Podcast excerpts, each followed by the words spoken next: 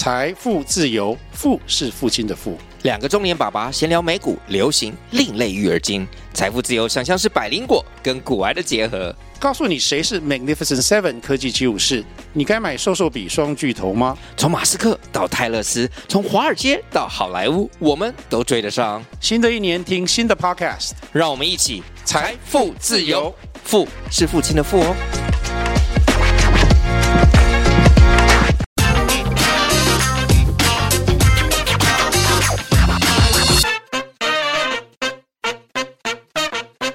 Hello，大家好，欢迎收听经济轻松聊，我是主持人经济日报深度内容中心主任林安妮。经济日报每周二会固定推出一个数位封面故事，本周最新上架的专题是二零二三关键美中台。今天录音间的嘉宾是深度内容中心大陆事务总监刘秀珍，欢迎秀珍姐。嗨，大家好。最近呢，深度内容中心做了蛮多解析二零二三年的大题目，比如说我们会来看一下二零二三的人才趋势啦、科技趋势啦、房地产趋势啦。今天我们要来聊一下二零二三年的美中台跟两岸的情势。今年会像去年一样兵凶战危吗？如果要预防美中台跟两岸擦枪走火，要留意哪些事情呢？稍后我们来聊聊。好的，首先呢，我们要来先请秀珍姐先讲一下，最近有一颗这个气球真的是全球爆红哦。最近这个气球，这个间谍气球事件哦，据说是这个延迟了这个美国的这个国务卿布林肯访问大陆的行程哦。到底这颗气球是怎么发生的呢？那为什么这颗气球有这么大的威力呢？发生了什么事情？我们请秀珍姐来告诉我们。好，呃，大家。这个新闻一定看了，就是好像看起来就是日日有好戏这样，而且呢，好像悬疑片一样，这个每天都有新的进度，然后呢，每天都给大家一个猜谜题一样。呃，这个事情啊，刚好就是发生在呃美国的国务卿布林肯他要访问北京的前夕。呃，结果呢，这个很很让大家惊讶的时候，是怎么有一颗这个很大的，而且是白色的气球，竟然出现在美国的领空上？呃，我我记得我看到这个视频的时候，是这个第一个发现的这个美国的美国人说：“哎，我以为它是颗是是月亮，哎，结果再仔细观察一下，结果不是，哎，是真的一颗大气球。那它从哪里来的呢？”哦，结果呢？呃，大概等了两天之后，然后美国自己宣布说，这是一颗从呃。北京从大陆飘来的气球，这颗大气球到底是什么？为什么会飘到美国的上空上？这个引起了大家，我我我相信就是全球的热议啊，包括我们台湾也很关注这颗大气球是跑到美国去做什么。而且你想从大陆要飘到美国，这个漂洋过海不知道飘多少这个。这这个多少的距离才能够到美国的上空？然后呢，这颗气球到底呃是真的呃，像大陆后来自己承认说，呃是大陆的气球，而且呢，呃它只是民用的啦，只是做这个一般的呃学术使用的，是这样吗？可是呢，美国它给这颗气球呃就是定位它是一颗间谍气球，而且呢，它是为了要去这个侦查美国的。呃，可能它路上的情况，呃，更敏感的是，它竟然还飘到了美国的这个发射洲际弹道飞弹的这个基地，所以呢，它看起来其实是没有那么单纯的。呃，在发布的时间上，我觉得也是一个呃很很有这个。呃，就说里面可能复杂的很的这个因素是，其实它一月二十八号的时候呢，就已经出现在美国的上空了。只是呢，它在这个大气层上面啊飘来飘去的。呃，美国也在看到底要不要公布这个事情，到底背后是什么原因。可是呢，没想到它飘飘飘，后来真的就飘到这个刚才我们讲到的这个呃发射飞弹的这个基地哈，就是飘到蒙大拿州的这个上空。所以后来美国呢，也在这个呃，就是这个刚才我们讲美国人他已已就是已经有呃有民众发现了这颗大气球，他不得不出来说呃，的确有这件事，而且那美国到底要怎么去处理这个事情？后来现在呃，美国国会呃争议很大的，就是你拜登到底要不要呃第一时间你该不该把这个气球射下来？如果他是来自北京的话，可是因为美国的国防部他们考虑的也很多啊，就是说你你如果是在这个。呃，一就是在陆地上把它射下来的话，可能会伤及一般的这个平民，所以呢，呃，就再等等看，再等等看，等到它飘到这个呃海面上的时候，他们才出动了这个 F 二十二去把它射下来。当然，这又是另外一段故事。而且呢，大家觉得说，你 F 二十二是从来没有在战场上打过敌人的，结果他第一个敌人竟然是打的是一颗大气球，这个也是让大家争议很大的。这样，对，正如这个新闻所说的啊，这一颗间谍气球，虽然也有人会说啊，这是是不是一颗告白气球？因为它这个从外形看起来，这还蛮漂亮，是一颗白色的气球。这颗气球这样飘过来，其实我觉得也蛮有趣的，就是呃，真的有这个美国的这个专家学者去计算，哎、嗯，它到底是怎么来的，或什么？它到底可能后来好像是说，它可能是从这个北京，哎，从大陆这样出发，然后经过太平洋一路这样飘飘飘。那这个大陆的说法呢，嗯、他们是说啊，它其实就是一个民用。是用来搜查这个气象跟气象有关的这个呃气球，那它是民用，其实跟官方也没有什么关系。那是收集气象资料，那它是因为不可抗力的因素。所以来飘到美国上空，技术没那么好。对，那但是这个美国当然是不买账啊，所以就是、嗯、所以最后这个气球的下场就是它被这个战机给射击下来了。哇，这一连串真的是非常的戏剧化。那这个气球又跟这个布林肯、嗯、为什么？这个既然如秀珍所说，他其实在布林肯要访问二月五号要访问北京之前，他其实就已经存在了，也是这样子一路美国这样听起来是他一路都有监视到他，他不是到美国领土才被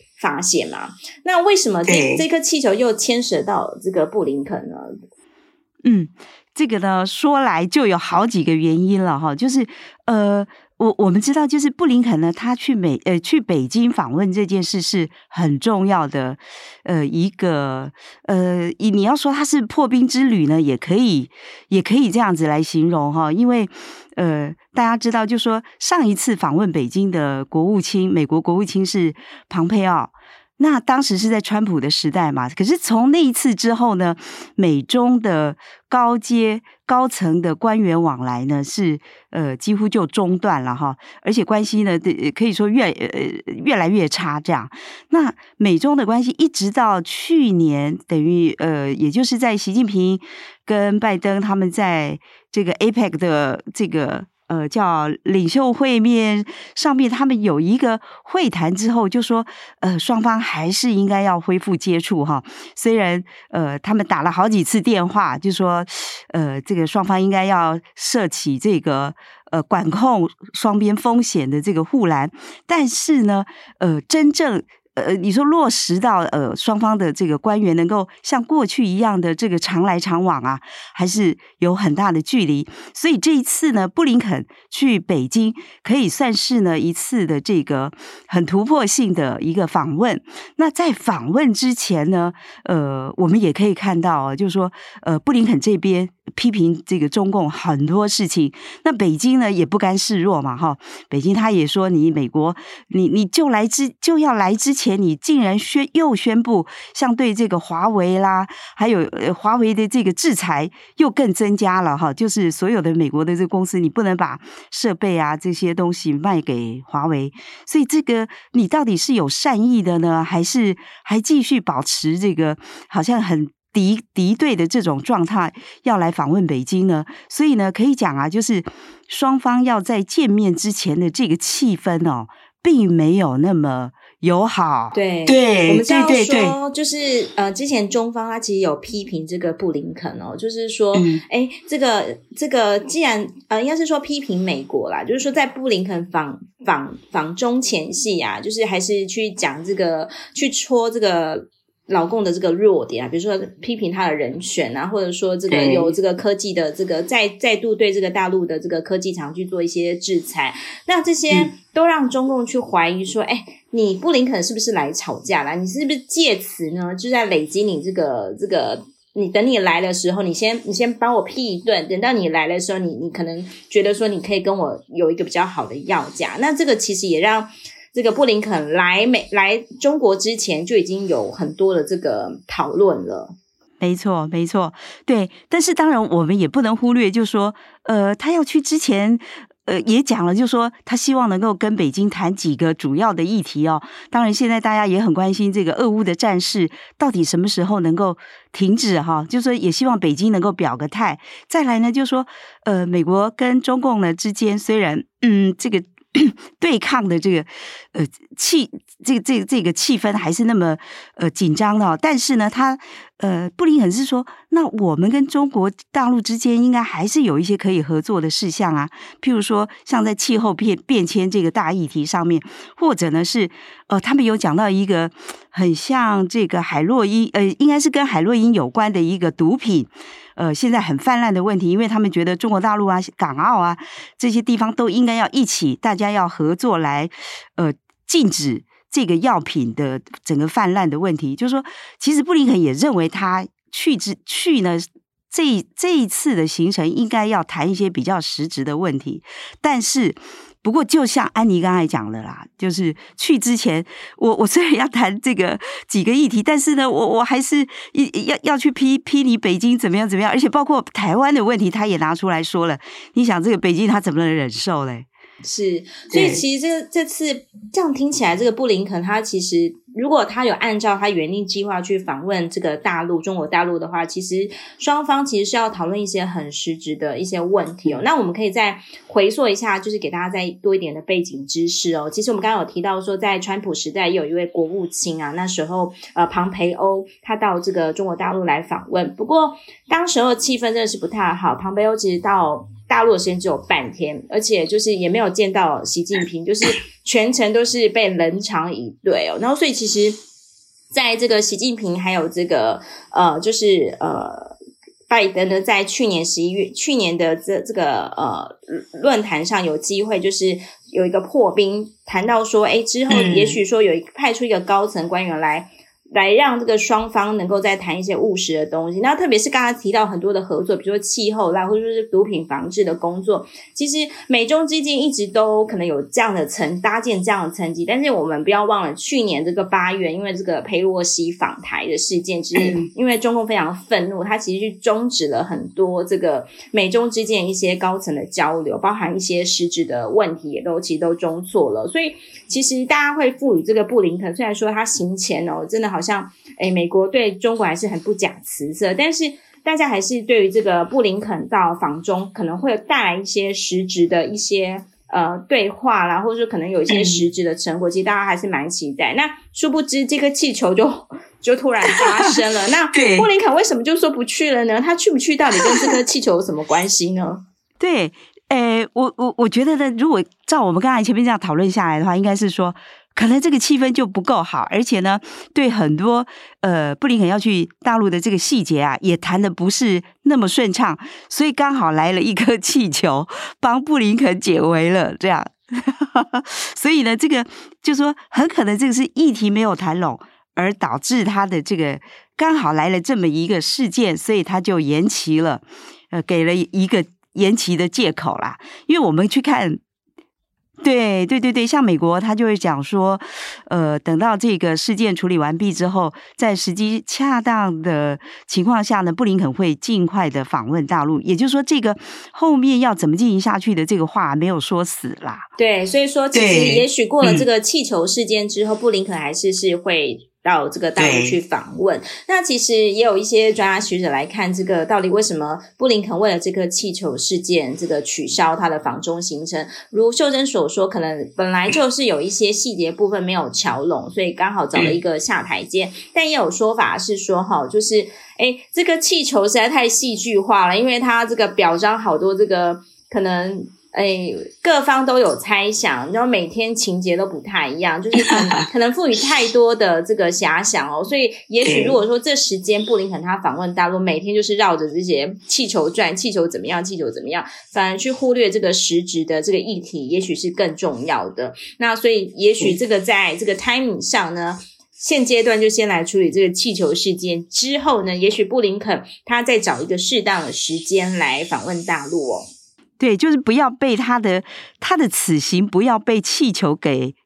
整个盖住了，这样模糊焦点这样子，没错，这个是很多人有这样的说法哦。那其实我们要来看一下，嗯、就是说去年如果说我们要讲说这个美中台关系呀、啊，就是不论是美美中台三角或是两岸关系，其实我们。特别是在两岸关系上，其实我觉得这个这个词这个字眼，我觉得已经用到一个泛滥了，或者说这可能是很多人心情的写照哦。就是呃，常常会看到兵凶战危，用兵凶战危这四个字来形容说，哎，眼前当下的这个两岸关系哦，就是特别是我们刚刚有提到说，去年这个八月的时候，这个哎，目前已经卸任了这个呃。美国的这个众议院的议长，那个裴洛西，当时候来、嗯、来台湾访问，那时候真的是掀起一个轩然大波，因为大陆非常的这个愤怒哦，就那时候不仅就是有这个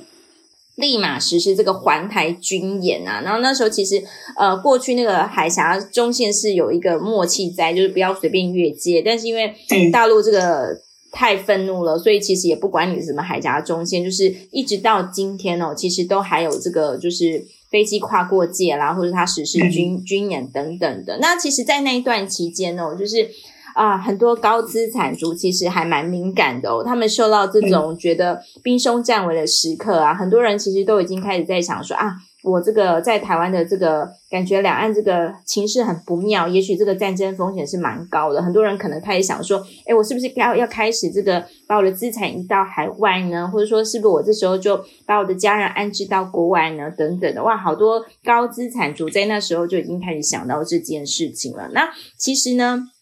来到今年呢，今年也是会是这种兵凶战危状况吗？还是说，其实我们可以感觉到这个，诶，布林肯都到大陆，都准备到大陆去这个拜访。那也许这个今年的痛调是不是没有像去年一样那么剑拔弩张了呢？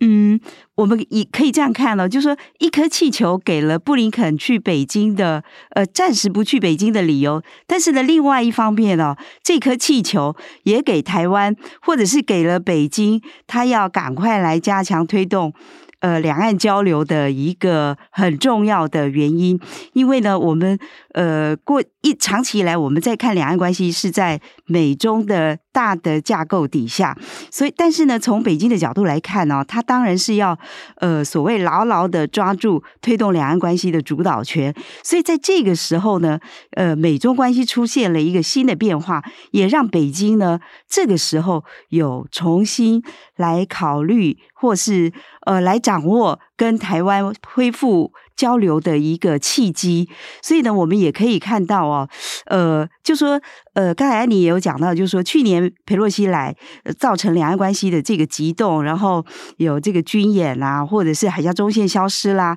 然后再来呢，这个我们很多的食品啊，呃，或是渔产品啊，要卖到大陆也都受到阻碍，呃，种种的这些障碍，到了今年来看呢，我们发现刚才的气球的讲，呃，气球的情况，还有呢，这个呃，麦卡锡可能要来台湾，所以让。北京呢，现在跟台湾之间呢，好像重新建立了一些联系，看起来好像今年两岸关系也因为疫情，因为整个大的环境变化，哈，让呃，好像没有像去年，呃，刚才你讲所谓兵凶战危这样的情况，有了一些些改变的苗头出现，这样子，对，对，对，对。那当然我，我我觉得也可以再补充一下哦，因为呃，讲到佩洛西，那当然我们会讲到麦卡锡这次的这个新任的，对，去年佩洛西，今年麦卡锡，麦卡锡是何许人也呢？秀珍姐来讲一下吧。呃，麦卡锡是新任的众议院的议长，那当然就是说在呃，现在整个美国的国会生态哦，应该是说呃，充满了这个反中、好、抗中这样子的情绪，那。麦卡锡呢，他当然的在之前他的选举的过程哦，就据说他是经过了十几轮的这个投票，最后才这个取得众议院议长这个职位。所以呢，他要怎么样可以坐稳他这个宝座啊？那当然，呃，能够呃坚持的抗中，我相信这个应该是一个很重要的原因。所以他上任之后呢，呃，可能很多的议员就在拱他说：“那那那你要不要去台湾访问呢？”所以先前我们也看到美国的这有有报道说，他可能春天或者四月他就要来台湾了。四月，嗯，传出这样的时间点，嗯，没错没错。所以呢，这个时间点也让台湾的呃，刚才有讲到案例有讲到，就说呃，只是很有钱的人是不是开始更紧张了？本来去年他们就很紧张了，现在呢，发现这个。麦卡锡如果真的要来台湾的话，会不会更严重啊？因为这个麦卡锡比起这个当时候，因为裴洛西来的时候，大家都知道说，哎，他即将卸任，可能他的这个政治影响力，可能就是，哎，可能就就是慢慢的这这样子要到幕后去了。但是这个麦卡锡不太一样，他是一个新科的议长哦。那特别是他，他刚刚就是刚才秀英姐讲说他的这个背景哦，其实在美国现在此刻，其实哎没有这个亲中的这个路线啦，大家大。大部分不管你是共和党，或者说你是民主党，基本上大家都是感觉大家都是还蛮这个反共，要这个对抗中中国的这样子。那这个布林肯呢，他跟佩洛西不一样的地方又在于说，其实他还跟拜登是不同政党，他是共和党的。然后所以说，其实我我这个如果要在这美国的这个名义上要去站到一个主流的一个地位的话，我可能要这个在。再去压迫民民主党，再去压迫这个拜登，一定要采取更多的抗中的这个这个呃行为哦。那所以可以可以知道说，其实这个麦卡锡他的立场其实是更更为可能，也许比拜登的，就是更加的这个呃主张要去这个对抗这个中国大陆。那有这样色彩的一个人啊，就是访问。嗯台湾可能这也更是这个大陆所不乐见的，所以据说在这一次的布林肯的访中，其实他有一个规划是要来讨论一下，说这个麦卡锡，因为我们知道说美国是这种呃，就是两党政治啊，那、嗯、那这个也是这个呃，这个总统跟这国会其实是比较这个相互制衡的哦，就是如果这个议长说要来，就是即便这个拜登可能也很难劝说说你不要去或什么的，就是其实。大陆跟美国其实也都还蛮怕这个擦枪走火的哦，那所以就是他们也希望说，哎，布林肯此行是不是也有机会去谈到这个麦麦麦卡锡他到底要不要来台？那如果他假设来的话，可能是不是在某些地方不要太这个过度刺激或等等等这样子，嗯。对，的确，就是说，呃，美国也希望，就是从他们这个政府的角度来讲的话，应该也是希望北京能够不要对这个事情，如果万一麦卡锡真的来的话，不要太过度反应啊，因为他们，呃，就政府跟这个国会之间，他们没有从属的关系嘛，对，所以呢，也希望能够比较呃淡然处之。但是，当然从北京的角度来讲，当然不是这个样子了。所以，呃，在这个。可以说，在呃呃麦卡锡他放出要来台湾的这个讯息之后啊，呃，大陆。当然，他也透过各种的方式来表达他们的这个抗议啊。所以呢，我我们去看麦卡锡的这个发言啊，就可以感觉到他好像有一点转变。因为之前呢，他他对北京的说法呢，他是说，呃，中国呢不能决定我要去哪里，我，我不去。对对对，没错。但是呢，呃，上个礼拜啊，我们听到他的这个就是呃，媒体在采访他的时候呢，他的说法就是说我目前没有计划。去访问台湾啊，所以呢，看起来这个语调上是有一些些调整的啦。对，当然我我觉得，就说现在从台湾的内部来讲哦，看起来也不见得是大家都欢迎他来的。对，大家也觉得我们要应该从管控风险这样的一个前提来看麦卡锡来台湾这件事啊。对，所以之前很多人会说，哎、嗯，这个麦卡锡要来台湾，会不会变成这个新的国安团队开年的一个最大的挑战哦？嗯、那也的确像这样听起来是这个。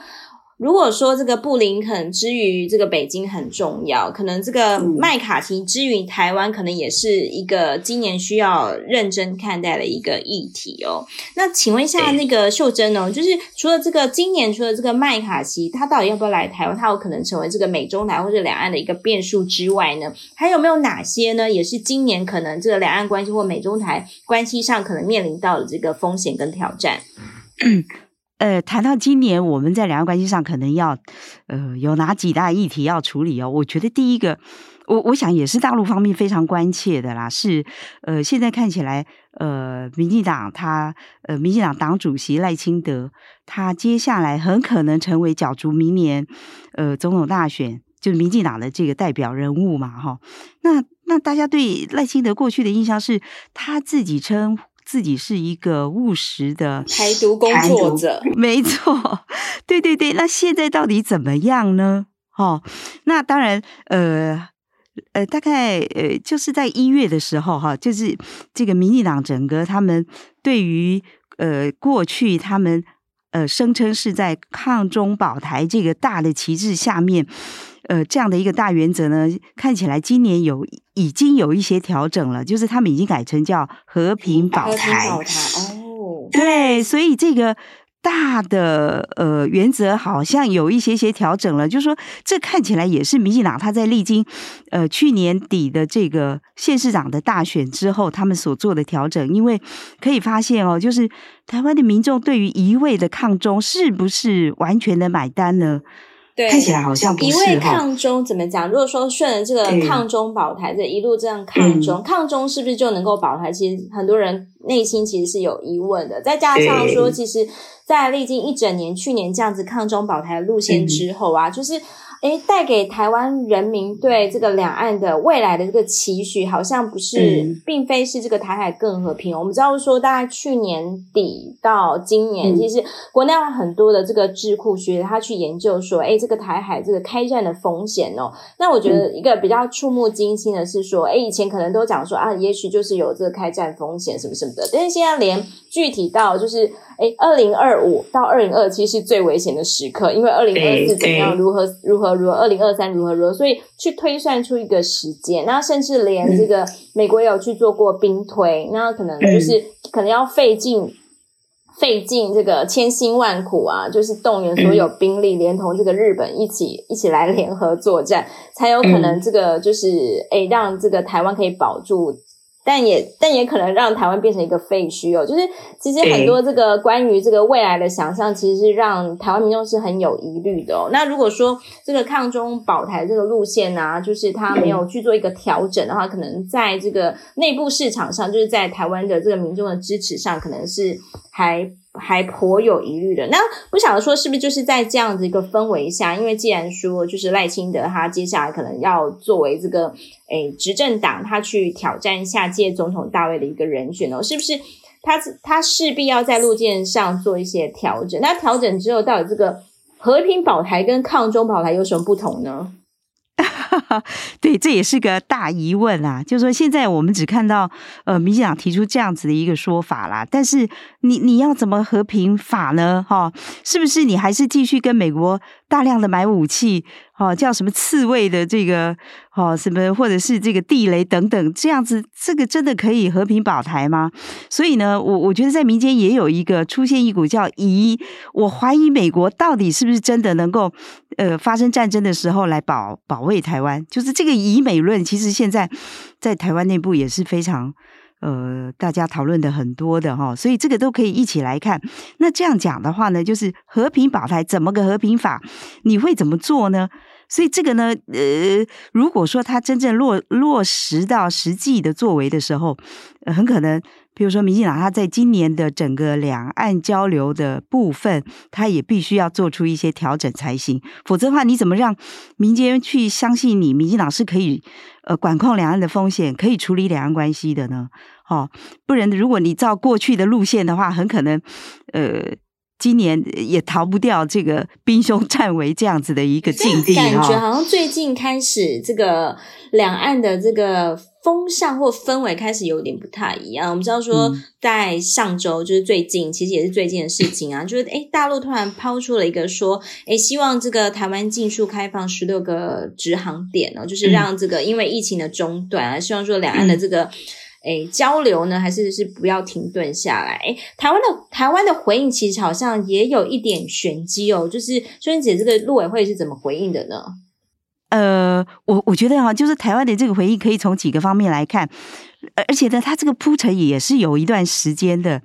呃，我们说从元旦的谈话，在元旦谈话就是两岸的这个领导人放出来的，就是他们的元旦谈话，你都可以感觉到一些些的这个跟过去不一样的氛围了。好，譬如说，呃，在习近平的谈话里面，他没有再去强调，呃，这个一国两制啊，一个中国等等，这个哈，譬如说都谈比较谈两岸一家亲这样的说法。然后呢，这个我们的蔡总统呢，在这个呃释出来，他在这个谈话里面呢，也也也不断的表达出说，我们在呃就是可以对等尊严的前提下呢，跟对岸展开对话。同样呢，就说在呃今年呃其实就在上个礼拜嘛，呃这个海基会的活动上面，就是新春团拜上面。呃，蔡总统也是这么说的，所以刚才安妮讲到，就是说，呃，陆委会他怎么去回应北京释出说希望赶快恢复这个十六个直航航点这样的讯息的时候，陆委会呃，这个邱泰山主委他的说法是，呃，只要大陆的讯息很透明的话，呃，相信这个航点不只是这十六个哈，可以更多这样。对，你要十六个，哎，也许在某些。情况更好下，我可以开的更多。诶，这完全是这个对方伸出橄榄枝，然后我们就这样接下来。但是说 这个过程还是要谈啦，不是说你说开了我就马上开，就是说这个过程中有一个很重要，就是要交流跟对话。那这个也是这个去年所欠缺的，就是两岸之间几乎是。也许有密使我们不知道，但是去年至少去年两岸的政府是真的非常的这个僵啊，就是说闹得非常的僵哦，就是隔空这个诶、嗯、这个很难听很难听的话都有这样子，然后连这个。有些人还被点名为这个顽固分子或什么之类的，这样子就是去年前年的状况，其实是两岸关系真的非常不佳。但也许今年是不是有机会？这个 timing 啊，我们都说这个春暖花开，春暖花开，也许是不是三四月，也许有机会呢？最近这个交流的气氛，据说在这个工商团体，好像也许他们嗅到了一点不一样的氛围，也开始有些不一样的举措，是这样子吗？没错，呃，看起来哈，就是这个。其实听说这个工商团体啊，都在摩拳擦掌啊。Oh. 对，对对对，呃，我我觉得我们其实还是可以补充一下，就是说为什么现在呃，台湾跟大陆好像我们在交流方面都展现了不一样的这个态度哈。其实从大陆来讲，就是。呃，大家知道去年开完二十大，那他们整个新的队伍啊，到今年三月应该都会就定位嘛，哈，新的国台办主任，然后呢，政协的主席王沪宁，还有他们整个对台工作小组啊，这个呃都已经就定位之后，那当然。接下来他们在对台工作上应该可以呃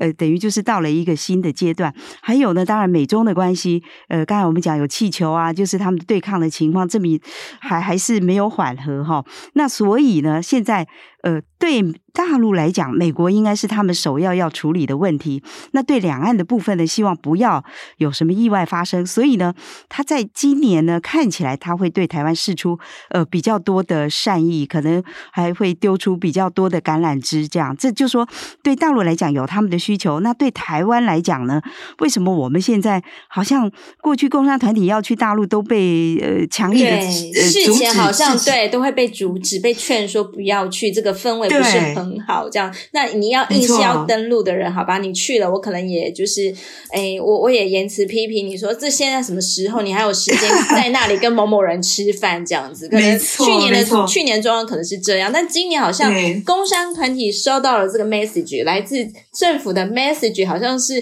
哎，我是不是也是让你去这样子？是不是？没错，没错，对，因为今年我们刚才讲到台湾今年也也是一个选举的前一年，明年总统大选的前一年，当然对民进党政府来讲啊，他也希望能够塑造就是两岸关系也不要太差嘛，哈。对于这个赖神来讲，如何让他可以表现出说，呃，未来他也可以好好的处理两岸关系呢？所以今年也要有一个铺陈啊。所以呢，这个呃，对，的确，工商团体可能在这个呃两会，北京的两会之后，马上就要启动了哈。因为我们听到的消息是，比如说这个工业总会很可能四月会去。那其实商总也，据说他们这个理事长，呃，原来就说二三月他们就要出发了。然后据说还有上百个团还在等着。对，所以。对，今年呃，说不定可以 这个恢复到过去那个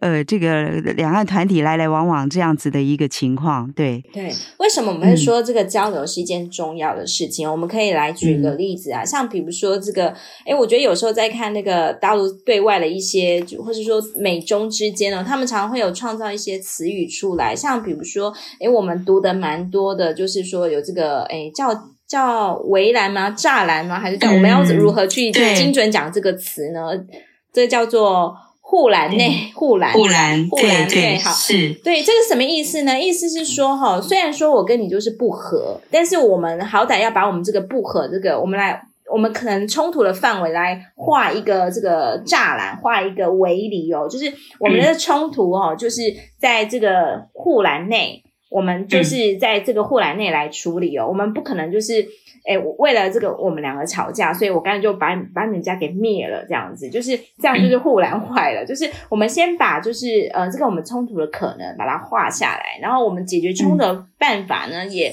透过沟通把它圈在一个范围内，那这样子比较能够就是呃不要波及。太多人，那也让你跟我至少我们就是都还能够平平安安。经过这番冲突之后，我们都还平平安安站在这个护栏内。那这护栏是不是？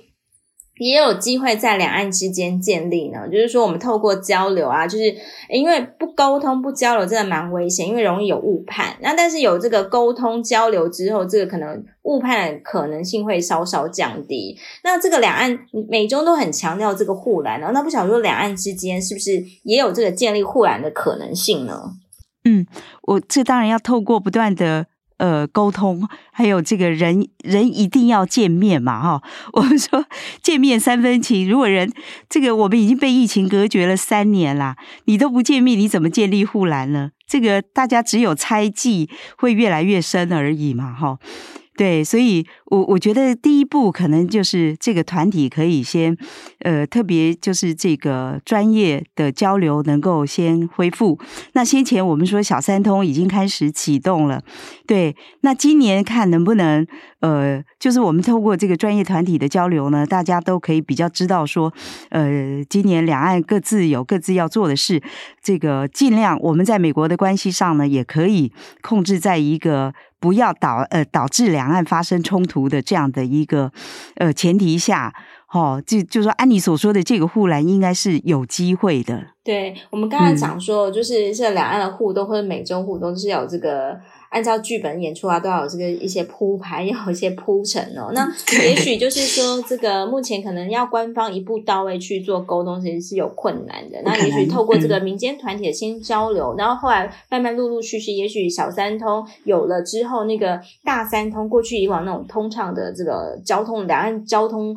繁忙的状况能够再恢复的话，然后甚至后续，哎，也许观光也有机会恢复。其实两岸的这个交流秩序也就慢慢的建起来。那只是说，这个民间交流终究还是不能取代这个官方的交流。其实大家也蛮蛮在在意说，就两岸的官方的交流有有没有什么机会恢复？嗯、那我们其实刚刚有提到说，哈，今年的几个风险，一个是麦肯锡来台，另外一个就是赖神啊，赖神既然这个提出了这个和平保台这样的论述，那这个老共能不能够接受呢？之后有没有机会让就是两岸的政府有一些官方的？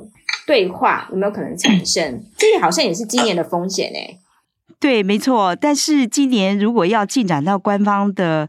对话，这就困难了。呃，为什么这样讲？哈，就是说，嗯，在民间交流的部分，大陆它可以不坚持，呃，大陆应该没有提出所谓的政治前提呀。但是对于官方的话，我们可以讲说，呃，就是我们认知到，就是说大陆向来强调，就是两岸的这个。官方呃会交流的基础是建立在九二共识上面嘛哈？假设你这个九二共识你都不承认了，那这样我官方怎么可能可以恢复交流呢？可以恢复接触呢？所以这个问题现在在呃台湾来讲，应该也是个很大的障碍啊。就说呃对现在的执政党来讲的话，这个九二呃接受度的确完全没有，完全不可能嘛。那话说。对，即使对一般的民众，或者是过去提出九二共识的国民党来讲的话，可能也都觉得这个时代或许要过去了。所以有没有一个新的论述可以出来？所以那现在也在等哦，就是说大陆这边他有没有呃会提出一个取代，比如说他们提出取代一国两制的这个新的这个原则？那对台湾来讲，我们有没有可能呃再谈到呃取代？九二，或者是叫后九二时代，会是什么呢？会是两岸官方交呃对话的基础呢？好、哦，这个我我相信现在很多的这个有志之士都在想这件事，是，对，嗯，所以你这前提要先确立了之后，他特别是在官方往来这个才有一个基础啦。对，像秀真姐她其实是秀真姐，曾经经历过这个孤汪会谈时代这样子。那我我我约略比秀真姐再晚一点，就是我可能接触到是江城这个对话的时代哦。嗯、那其实我们都讲说，两岸之间是有一些通关密语在的，比如说就是可能在江城或者在更早之前，可能就是关于这个呃，不管这个。这个九二共识到底含不含一中？那所含的一中到底是什么？就是说，两岸之间其实，在他真正开始有一些交往、实质性交往之前，其实是有一些有一些呃共识的部分，是需要双方都要有这个默认的。所以，我们都讲说这个叫通关密语。那这样听起来是说，这个通关密语可能北京也在找一个新的，可能台湾比较愿意接受的。然后台湾可能也需要找一个，比如说九二共识，可能现在在真的可能很多民众真也也蛮难去这个接受。然后发明这个九二共识这个词的这个政党也觉得说，他好像也需要再改版一下。所以关于通关密语部分啊，可能在今年就可能是大家去琢磨的。所以是不是说，是不是说，因为需要琢磨，所以可能 我们就一时半刻之间看不到那么快的这个两岸官方的这个往来，这样。没错，没错，没错。呃，我觉得我们现阶段可以期待的，应该是在疫情之后，两岸如何恢复，呃，民间如何恢复这个健康有序的交流啦。对这个，因为在三年的疫情里面哦，因为两岸阻隔那么长时间，可以说就是说两岸的民间的敌意也其实在升高中。对，是。好、哦，对这个其实对未来两岸关系的发展一定是一个很大的问题啦。就是说，如果我们的民间对呃中国大陆都是那么仇视的话，那你你想怎么可能以后怎么可能可以大家就是如常的往来呢？这是很难的事情。呃，而且呢，这个在对冲突啊、风险啊，一定会因为这个敌意的升高而而而增加的嘛。对，所以就说我们先恢复健康有序的交流，大家可以呃，就是像过去一样，就是我们都可以互相了解，大家。这个善意才会慢慢的累积嘛？对，是的。刚刚其实有提到，就是大陆也在这个研发新的论述。这个负责研发新的论述的人是谁呢？就是这个，据说是王沪宁啊。为什么？为他这个人又是什么人呢？为什么日本媒体又说他是这个习近平的国师呢？这个人有可能对他，他可能会创造一个什么样新的模式呢？这个我我们现在可以从只字片语来来做一些揣测吗？哎，我觉得我说实在，这个我这个不是我能力所及。对，大家对王沪宁呢，呃，虽然有些人说过去有接触过他，但是呢，他其实蛮神秘的，因为呢，他只有在这个他还在复旦大学的时候，他带领过复旦大学的这个辩论队到新加坡跟台湾，呃，好像是台湾大学的这个辩论对，呃，有过呃比赛嘛，哈。当时，呃，王沪宁后来也来过台湾访问，所以呢，他回去之后，他也呃写了一些对台湾的这个呃印象啊，哈，还有一些他的看法。这样，那之后，他因为被这个江泽民延揽，呃，成为江泽民的这个呃重要的呃，也也算就是他的这个智库的人之后，那台湾呃过去有跟他接触的人后也也也就失了，就断了线了。对对。对对对，所以呃，大家现在要了解王沪宁，可能都是读他之前在复旦大学出的几本书，像说《美国不是美国》好，或者是他有一本像呃日记的这个呃记录这样。对，那你说要从其他方面，大家可以只能从他公开的这个呃场合里面讲话看到。看到他，我们讲到这个王沪宁，真的是应该有听到说他是这个江泽民时代所这个延揽的一个智囊哦，哇，这个智囊很厉害哦，他不只是江泽民时代，就是是一个重要的幕幕幕僚，在这个胡锦涛时代、习近平时代，哎，我们都说他是三朝的这个重要依赖的这个呃智囊，而且可能这三位领导人他的很多的一些政策论述，可能就是由这个人来主稿，由他来写下来的，所以这样的人呢，会会给我们这个 就是就是接下来的这个两岸关系上呢，是不是有一些让我们这个哎会惊讶的地方呢？或者是说他可能会有一些什么样的新的论述？哎这个值得呢，我们再继续来追查这样子哦。对。其实王沪宁他已经开始做功课喽。嗯啊，真的、啊？为什么这样讲呢？对，为什么这样讲？呃、我们这几天看那个新闻啊，就是呃，应该是国民党的副主席夏立言。这两天已经去北京了嘛，所以也是就是可能九号十号他会见到王沪宁。对，哇，好、哦，所以那我们也知道，就说呃，工总啊，他们对也预期四月他们到北京。对对对，所以呢，我们就说不只是宋涛国台办主任，他现在因为刚上任，他赶快接触很多台湾区的团体啊，呃，各方面的代表代表人物。其实接下来王沪宁他也开始。呃，展开很多工作了，对。据说呢，他这个在会见的时候，可能还会宣布一些新的，呃，一些什么，呃，或是给台湾的一些善意啊，等等。这都还蛮值得。好的，我们今年的观察，对 今年的研究两岸的重点，我们可能要再加一个关键字，就是这个黄沪宁了。